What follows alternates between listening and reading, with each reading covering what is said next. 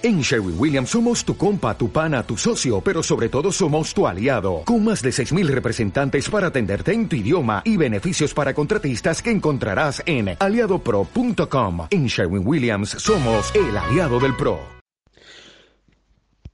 Buenos días España, soy Armando Robles. Ayer, 28 de febrero, se celebró, es un decir, el Día de Andalucía.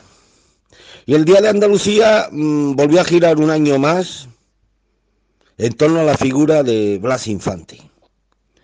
Para la gente cultivada de Andalucía, la figura de Blas Infante corresponde a la de un fantoche separatista fascinado con el cuento del andaluz y con el Islam.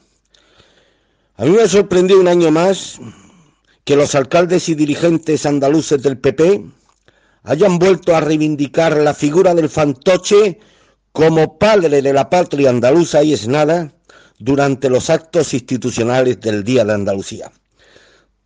Como a mucha de esta gente del Partido Popular le da igual un roto que un descosido, repasemos brevemente quién fue Blas Infante y lo que quiso. Converso al Islam tras un viaje a Marruecos para buscar a los herederos de Boabdil, el último rey moro de Granada, Blas Infante defendió una Andalucía independiente que tuviese como principal referencia histórica la etapa de Al-Ándalus, que él idealizó hasta el delirio.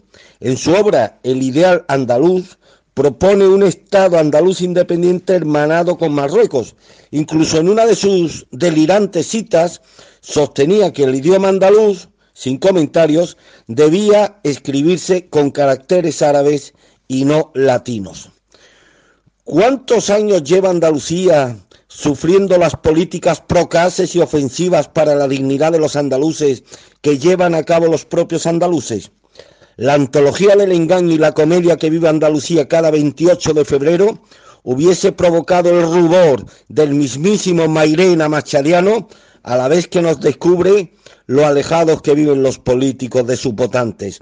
Ni como ideólogo, ni como político, ni como historiador, ni siquiera como rapsola de los reyesuelos nazaríes, considero que no hay nada interesante ni que valga la pena recordar del botarate al que llaman padre de una patria que no es la que reconocemos como única.